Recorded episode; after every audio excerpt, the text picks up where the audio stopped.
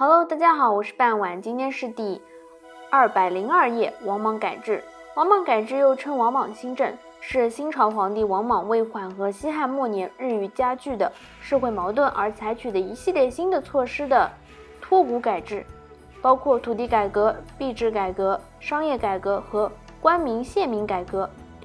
初始元年，王莽接受孺子婴的禅让，于是他就称帝，改国号为新。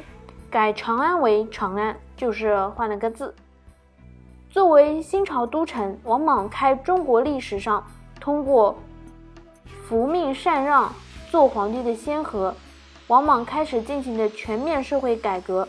王莽仿照了周礼的制度推行新政，屡次改变币制，更改官制与官名，以王田制为名恢复了井田制。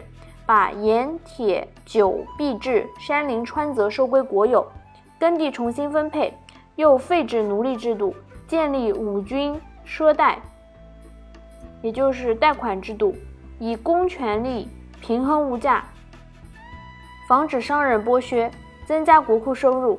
刑法、礼仪、田宅车服等仪式，不停恢复到西周时代的周礼模式。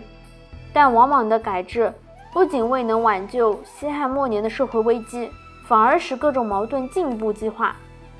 由于政策多迂通不合实情处，百姓未蒙其利，先受其害，朝令夕改，使百姓官吏不知所措，不断引起天下各贵族和平民的不满。到了天凤四年，全国发生了蝗灾、旱灾，饥荒四起，各地农民分起，形成赤眉、绿林。大规模的反抗导致新朝的灭亡。